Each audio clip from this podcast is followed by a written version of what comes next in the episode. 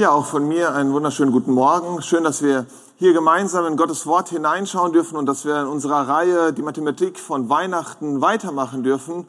Wir haben in den letzten Wochen schon einiges gehört. Im ersten Sonntag am ersten Advent haben wir die, das Einmaleins der Liebe Gottes, äh, hat uns Jonas Schuh näher gebracht und er hat uns hier gezeigt, ja, wie dass Jesus Mensch geworden ist und ja, dass er dass Gottes Liebe in seiner Menschwerdung zu uns sichtbar geworden ist. Letzte Woche am zweiten Advent hat Rocco Gremmel uns ja mit dem Thema der X-Faktor Josef gezeigt, wie Josef seine Aufgabe in der Weihnachtsgeschichte ja in Verantwortung vor Gott gegenüber gelebt hat und wie er hier uns auch zum Vorbild geworden ist, dass auch wir ein X-Faktor in unserem Umfeld sein können für Jesus.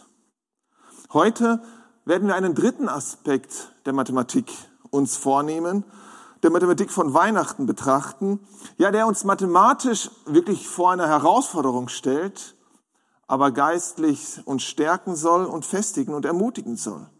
Und Daniel sagte es schon, das Thema ist heute Gottes Mathematik, die Wurzel aus. Hm.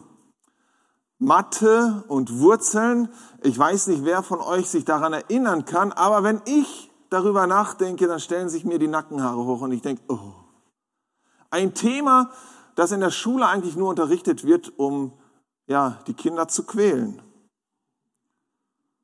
Denn was, wofür brauche ich Wurzeln ziehen im normalen Leben? Dreisatz kann man verstehen, mal geteilt, alles plus, minus, super, aber Wurzeln ziehen. Und ich habe gedacht, wie erklärt man Wurzeln ziehen? Und ich habe mal im Internet so nachgeschaut und ich habe nichts Sinnvolles gefunden. Wikipedia sagt, das schriftliche Wurzelziehen ist ein Verfahren zur Berechnung der Quadratwurzel einer rationalen Zahl, das ohne Rechner durchgeführt werden kann. Es ähnelt der schriftlichen Division und liefert bei jedem Rechenschritt, äh, Rechenschritt eine Stelle des Ergebnisses. Grundlage des schriftlichen Wurzelziehens sind die binomischen Formeln. Habt ihr das verstanden? Ich auch nicht. Und deshalb ist diese äh, Rechenart, ja, heute in den Schulen schon fast ausgestorben, weil auch die Lehrer begriffen haben, das braucht man nicht im normalen Leben. Aber Wurzeln ziehen ist eigentlich nichts anderes als die Stammzahl zu er, ähm, errechnen, mit, die mit sich selbst multipliziert das Ergebnis ergibt. Also, um ein Beispiel zu nennen, die Wurzel aus neun ist, wer weiß es? Drei, weil drei mal drei ist neun. Ne? So können wir uns das mal so ein bisschen mal vorstellen, was Wurzeln ziehen so bedeutet. Und trotzdem ist es ein schweres Thema. Aber Wurzeln, sie begegnen uns nicht nur in der Mathematik oder im normalen Leben, wenn wir im Wald bei einem Spaziergang über sie stolpern. Oder im Garten, wenn wir mit ihnen kämpfen, weil sich das Unkraut durch die Wurzeln nicht bändigen lässt, wie zum Beispiel beim Giersch. Wir haben es dieses Jahr hautnah erlebt in unserer Familie. Überall diese Wurzeln und das Unkraut sprießt.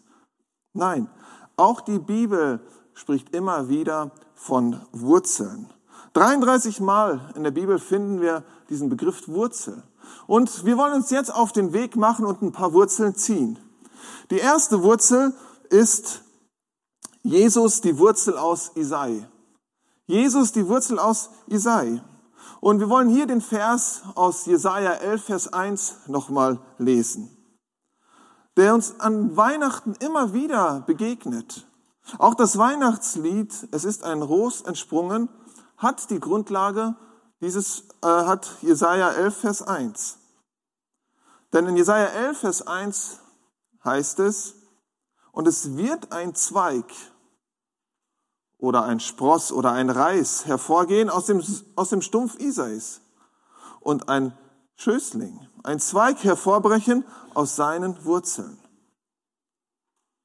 Gott kündigt hier einen Menschen an, ja, den er bildhaft als ein Reis oder als einen Zweig beschreibt.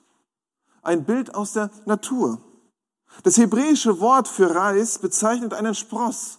Ja, an einem Baumstumpf oder einer Wurzel, die keine Pflanze trägt. Ich denke, jeder von euch hat schon mal im Wald so einen Baumstumpf gesehen, der abgesägt wurde, wo keine Blätter dran sind, eigentlich gar nichts und dann sprießt da so ein so ein kleiner Zweig, ein so ein kleiner Reis hervor.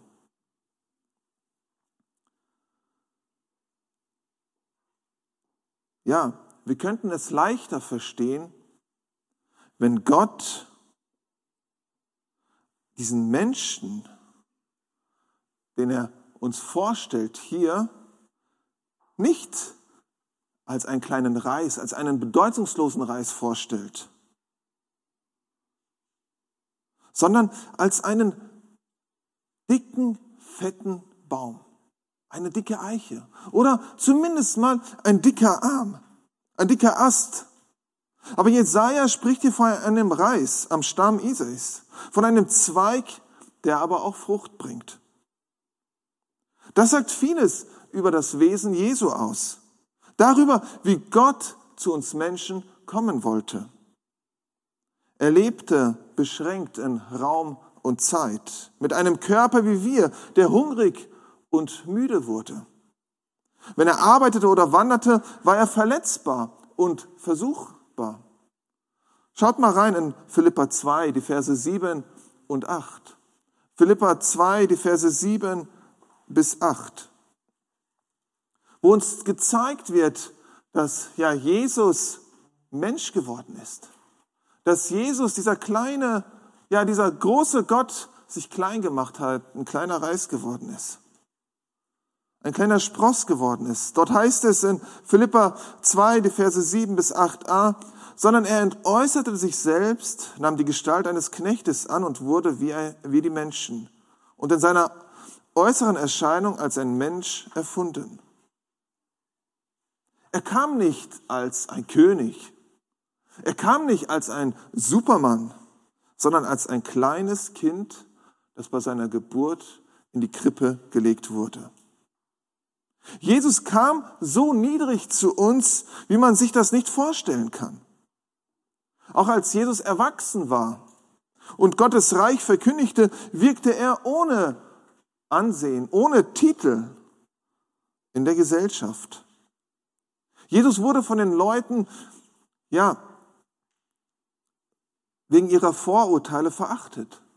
Sogar einer seiner ja, späteren Jünger, Nathanael, sagte anfangs ganz kritisch zu ihm, was kann denn Gutes aus Nazareth kommen? Obwohl Jesus Gottes Wort predigte und zahllose Menschen sowohl geistlich als auch körperlich heilte, wurde er wegen seiner ja, Gemeinschaft mit den Sündern als, ja, als Fresser oder Weinsäufer verspottet und verleumdet. Es ging sogar so weit, dass einige behaupten, dass er ja gleiche Sachen mit dem Teufel macht. Jesus war wirklich wie ein Reis an einem Baumstumpf. Klein, unbedeutend, niedrig und verachtet. Und das wird uns nochmal in Jesaja ganz deutlich gezeigt, in Jesaja Kapitel 53, die Verse 2 und 3. Jesaja 53, die Verse 2 und 3, wo es uns gezeigt wird, dass Jesus dieser kleine Reis in dieser Welt ist, als kleiner Reis auf diese Welt gekommen ist. Dort heißt es, er wuchs auf vor ihm wie ein Schößling wie ein Wurzelspross aus dürrem Erdreich. Er hatte keine Gestalt und keine Pracht. Wir sahen ihn, aber sein Anblick gefiel uns nicht. Verachtet war er und verlassen von den Menschen, ein Mann der Schmerzen und mit Leid vertraut. Wie einer, von dem man das Angesicht verbirgt, so verachtet war er, und wir achteten ihnen nicht. Was für eine Beschreibung von unserem Messias, von unserem Jesus der auf diese Erde gekommen ist. Was für eine Beschreibung des Retters der Welt. Doch die große Frage, die uns sich hier stellt, ist, was bedeutet es, dass dieser Reis aus dem Haus Isai kommt? Isai war eigentlich kein bekannter Mann. Aber Isai war der Vater von David. David der ein guter, berühmter König in Israel wurde und der Gott so gefallen hat, dass Gott ihm zugesagt hat, dass er ja einem seiner Nachkommen den Thron ewiglich bestätigen würde. Was Gott David in 2 Samuel 7, die Verse 12 bis 14 sagt. Es heißt, wenn deine Tage erfüllt sind und du bei deinen Vätern liegst, so will ich deinen Samen nach dir erwecken, der aus deinem Leib kommen wird, und ich werde sein Königtum befestigen. Der wird meinem Namen ein Haus bauen, und ich werde den Thron seines Königreiches auf ewig befestigen. Ich will sein Vater sein, und er soll mein Sohn sein. Jeder weiß, dass kein Mensch auf der Erde ewig leben und regieren kann. Gott hat David verheißen, kein, äh, David verheißen, dass der Messias, der wahre König, als ein Nachkomme Davids kommen würde. Und als Gott durch Jesaja sagte, ein Reis aus dem Stamm Isais, bestätigt er, dass der Messias ein Nachkomme Davids sein würde.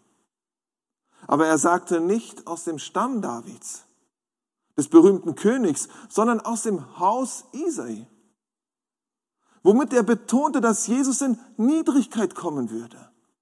Nicht als großer König, nicht als ein ganz bedeutender Mensch, sondern in Niedrigkeit. Und ich finde es erstaunlich, dass der Sohn Gottes so niedrig zu uns in diese Welt gekommen ist. Und weil Jesus so niedrig kam und uns diente, kann jeder zu ihm kommen. Egal, ob er reich oder arm ist. Egal, ob er groß oder klein ist. Ob Mann, ob Frau. Ob gesund oder krank. Egal in was für einer Verfassung. Wir können auf, mit Jesus Gemeinschaft haben. Einfach jeder kann zu Jesus kommen und ihm begegnen. Ist uns das bewusst? Wir brauchen nicht erst um eine Audienz zu bitten einen Termin anfordern, eine E-Mail schreiben, sagen, Herr, ich will morgen mit dir reden, können wir sprechen. Egal, wie es dir gerade geht, ob du guten Mutes oder tief bedrückt bist, du kannst zu Jesus kommen und du kannst mit Jesus reden. Jesus hat sich klein und unbedeutend gemacht, damit wir ihm begegnen können und mit ihm Gemeinschaft haben können. Ist es nicht wunderbar? Ich denke, manchmal ist es für uns so selbstverständlich geworden. Aber es ist etwas ganz Besonderes. Es ist ein großes Privileg. Und deshalb ist Jesus auch die Wurzel aus Isai, weil er sich klein gemacht hat und nicht als König gekommen ist, sondern als ein ganz kleiner Reis, ein ganz kleiner Spross, der aber Frucht bringt. Die zweite Wurzel, die wir ziehen wollen, ist Jesus, die Wurzel aus der Weisheit. Jesus, die Wurzel aus der Weisheit. Jesaja 11, Vers 2. Jesaja 11, Vers 2, wo es heißt, und auf ihm wird ruhen der Geist des Herrn, der Geist der Weisheit und des Verstandes, der Geist des Rates und der Kraft, der Geist der Erkenntnis und der Furcht des Herrn. Dieser Vers zeigt den Messias von einer ganz anderen Seite. Denn auf ihm, der wie ein Spross niedrig kommen würde, würde der Geist des Herrn ruhen, also der Heilige Geist. Und tatsächlich, wir lesen in Matthäus Evangelium, dass bei der Taufe Jesu der Geist Gottes auf ihm gekommen ist, wie eine Taube und auf ihm geblieben ist. In Matthäus 3, Vers 16, Matthäus 3, Vers 16, dort heißt es, und als Jesus getauft war, stieg er sogleich aus dem Wasser und siehe, da öffnete sich ihm der Himmel und er sah den Geist Gottes wie eine Taube herabsteigen und auf ihn kommen. Ja, in der Bibel werden wir immer wieder, haben wir, lesen wir da von Menschen, die mit dem Geist Gottes erfüllt sind, die, durch die der Heilige Geist wirkt, für eine bestimmte Zeit, vielleicht auch für eine bestimmte Aufgabe, aber niemals lesen wir dort, dass der Heilige Geist so auf sie ruht, wie er auf Jesus ruhte. Und der Geist wird hier mit sechs Begriffen näher erläutert. Dort heißt es, er ist der Geist der Weisheit und des Verstandes. Ja, weil Jesus den Geist der Weisheit und des Verstandes hatte, war Jesus immer voller Weisheit. Obwohl er in seinem Leben hier auf der Erde mit vielen schwierigen Fragen und zum Teil extrem schweren Versuchungen ja, konfrontiert wurde, hatte Jesus immer die Weisheit, richtig zu reden und auch richtig zu handeln das Richtige zu tun. Und dabei musste er nicht lange überlegen oder brauchte Bedenkzeit, sondern er hat sofort reagiert und er hat richtig reagiert. Oder als der Teufel ihm alle Reiche der Welt vor die Füße legte und zeigte und ihm versprach, ihm alles zu geben, wenn er vor ihm niederfallen und ihn anbeten würde, durchschaute Jesus diese Versuchung und antwortete, du sollst dem Herrn deinen Gott allein anbeten und ihm allein dienen. Und diese seine Weisheit, sie steht auch uns zur Verfügung. Ist dir das bewusst? Jesus, seine Weisheit steht auch uns zur Verfügung. Denn wie heißt es in Jakobus 1, Vers 5? In Jakobus 1, Vers 5, wo wir darauf ja, aufmerksam gemacht werden. Wenn es uns an Weisheit mangelt, dann können wir zu ihm kommen. Dort heißt es, wenn es aber jemand unter euch an Weisheit mangelt, so erbitte er sie von Gott, der allen gern und ohne Vorwurf gibt, so wird sie ihm gegeben werden. Wann hast du das letzte Mal um Weisheit gebetet? Und das nicht nur vor einer großen Entscheidung, sondern in deinem Alltag, in deinen alltäglichen Aufgaben. Ich durfte in dieser Woche wieder mal erleben, dass Jakobus 1, Vers 5 nicht nur einfach Worte sind, sondern dass es Realität ist. Ja, wir haben immer wieder so auch bei uns hier im Werk so, so Dinge und so Probleme und vielleicht auch so das eine oder andere, was kaputt ist, was man so vor sich herschiebt, weil man sagt, ich habe keine Antwort darauf. Und eins so eine Sache war unsere Heizung. Da gab es zwei Sachen, die defekt waren. Das eine war ein Wasserspeicher, der die ganze Zeit tropfte. Und ich habe schon einen Profi kommen lassen und sagen, hey, schau dir das mal an, was müssen wir machen? Ja, müsst das neu die Verschraubung lösen, äh, neu zusammenpressen, abdichten. Und das hieß im Grunde genommen, den ganzen Wasserspeicher leer laufen lassen, das Neue zu machen und den wieder auffüllen. Dazu die Solartherme auf dem Dach leer zu machen. Und das war mit Arbeit verbunden, aber auch so ein bisschen Unwissenheit, die mich persönlich dazu verleitet hat, das einfach immer wieder ein bisschen so vorher zu, äh, vorzuschieben. Und es kam der Tag, wo ich sagte, jetzt muss er da dran. Das zweite war, eines unserer Heizungen fiel immer wieder aus wegen zu hoher äh, Kühlflüssigkeit. Das, die Kühlflüssigkeit, das Wasser wurde zu heiß und dann fiel die Heizung aus. Und da hatten wir schon das eine oder andere gewechselt und wir haben den Fehler nicht gefunden. Und so ging ich da in den Keller zu unserer Heizung und ich sagte so zu mir selber, Herr, ich habe keine Ahnung, was ich tun soll. Und in dem Moment dachte ich, okay, probierst du etwas aus holst dir jetzt den größten Schlüssel, die größte Zange, die du hast und versuchst an dieser Verschraubung dann rumzudrehen. Vielleicht kriegst du ja dicht gedreht, zugedreht.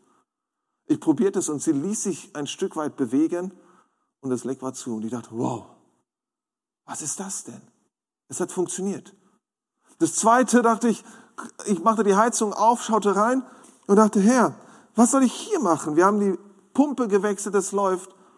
Dann schaust du mal in die Schläuche hinein und ich guckte so durch die Schläuche durch. Der Durchmesser, der ja mal, um eine Zahl zu nennen, vielleicht 25 Millimeter groß war, war hier nur noch knappe 5 Millimeter.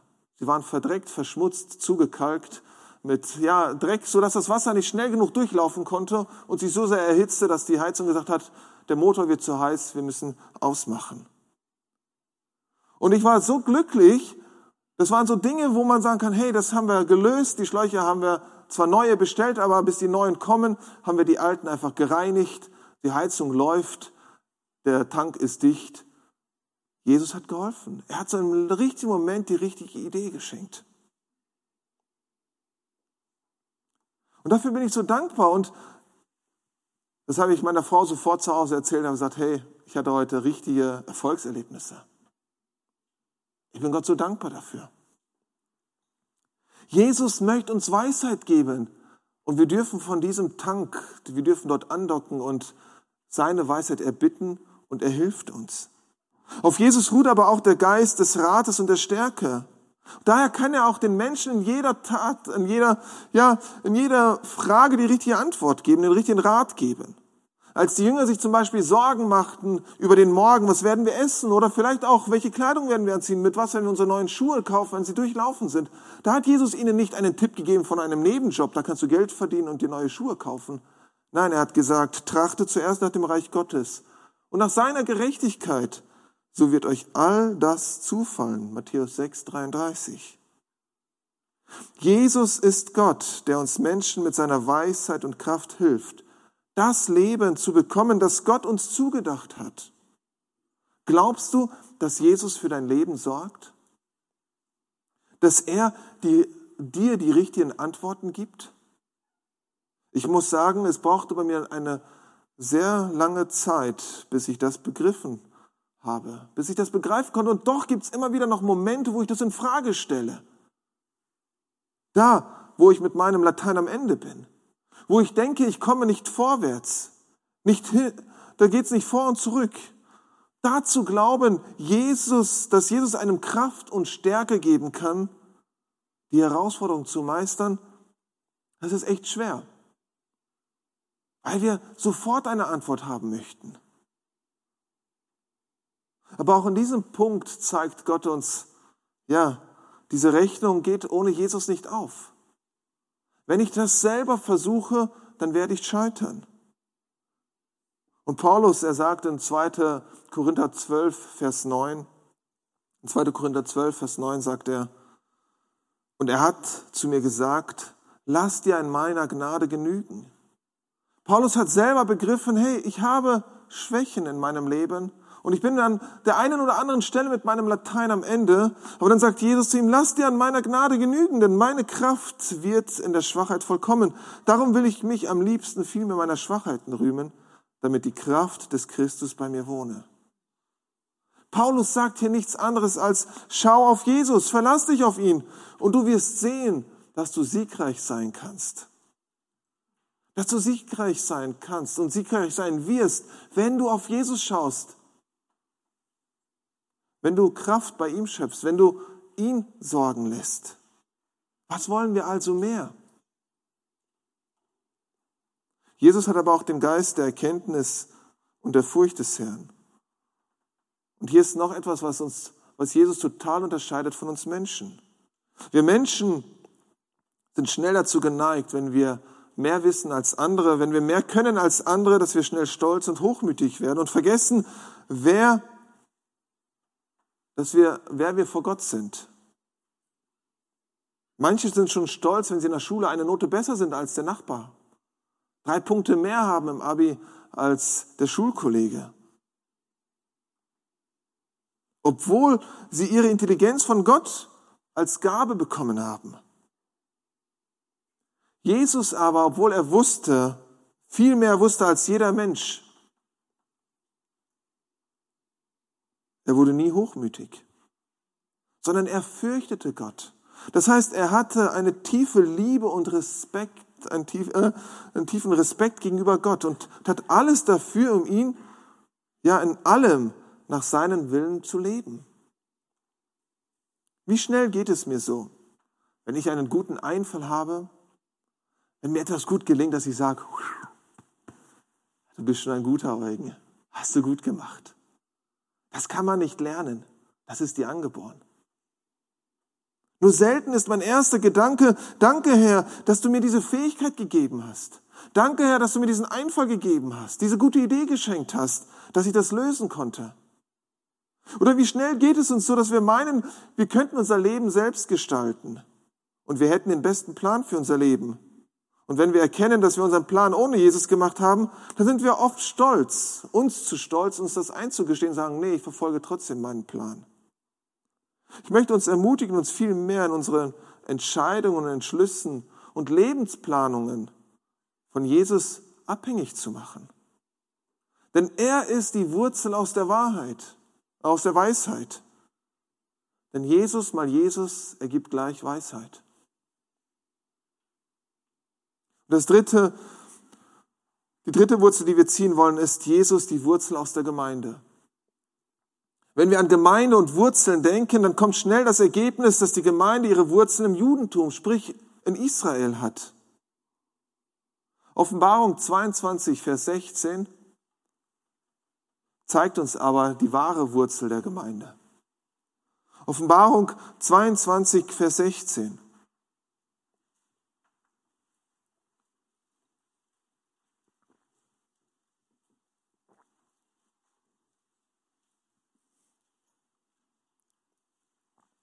Dort heißt es, ich, Jesus, habe meinen Engel gesandt, um euch diese Dinge für die Gemeinden zu bezeugen.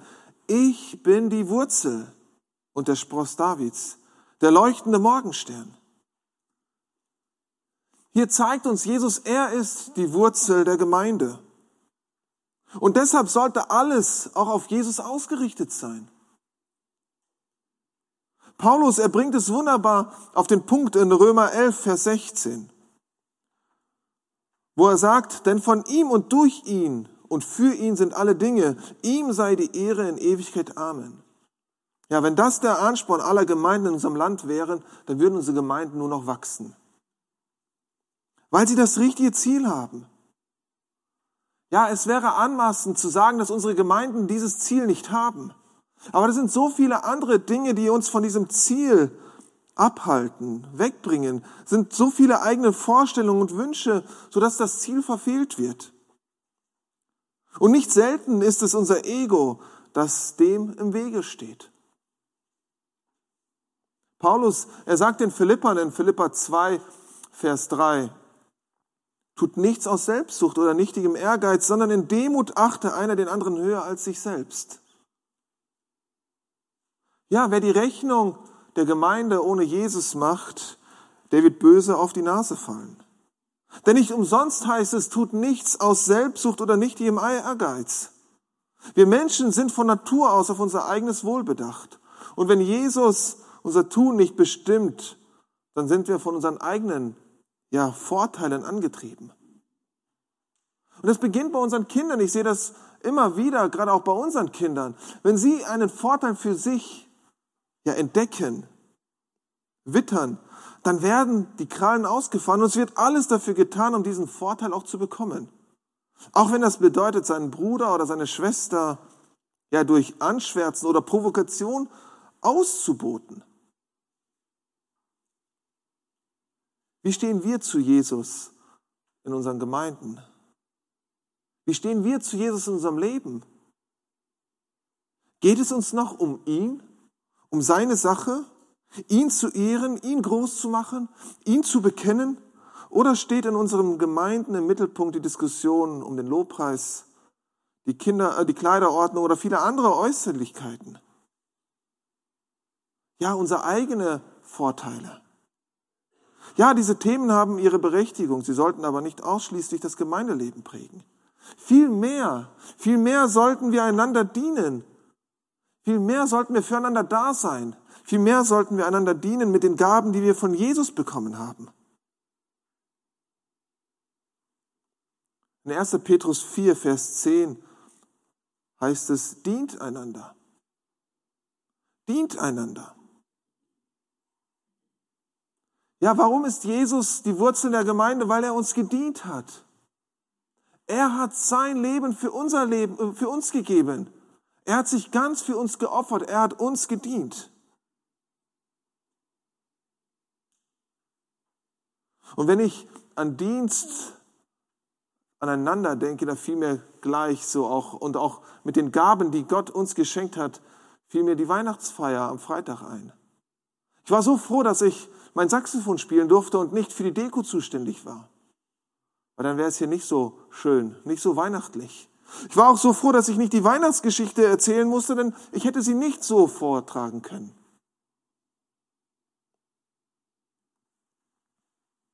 Es war ein schöner Abend, wo viele Menschen mit involviert waren und jeder sich eingebracht hat mit den Gaben, die Gott einem geschenkt hat. Und sie nicht dafür eingebracht hat, um groß rauszukommen, um gesehen zu werden, sondern um ihm zu dienen, um ihm zu dienen, ihn groß machen. Jesus hat uns unterschiedlich begabt. Und wie schön ist es, wenn wir diese Gaben dafür einsetzen, einander zu dienen und Jesus damit verherrlichen. Gottes Mathematik, die Wurzel aus. Das war das Thema heute Morgen. Und hier haben wir gesehen, dass Jesus die Wurzel aus Israel ist und uns Menschen somit auf Augenhöhe begegnen möchte. Er ist somit von allen Menschen zugänglich. Und das ist etwas ganz Besonderes. Und das wird uns an Weihnachten nochmal ganz neu bewusst gemacht. Wir dürfen mit all unseren Lebensfragen uns an ihn wenden und wissen, dass er für uns sorgt. Dass er uns die Weisheit gibt, richtige Entscheidungen zu treffen, richtig zu handeln und richtig miteinander umzugehen. Darüber hinaus ist er die Wurzel aus der Gemeinde und somit das Vorbild für das Zusammenleben und den geschwisterlichen Umgang. Die Frage, die am Ende aber im Raum stehen bleibt und mit der ich auch diese Predigt heute beenden möchte, ist, ist Jesus auch die Wurzel aus deinem Leben? Amen.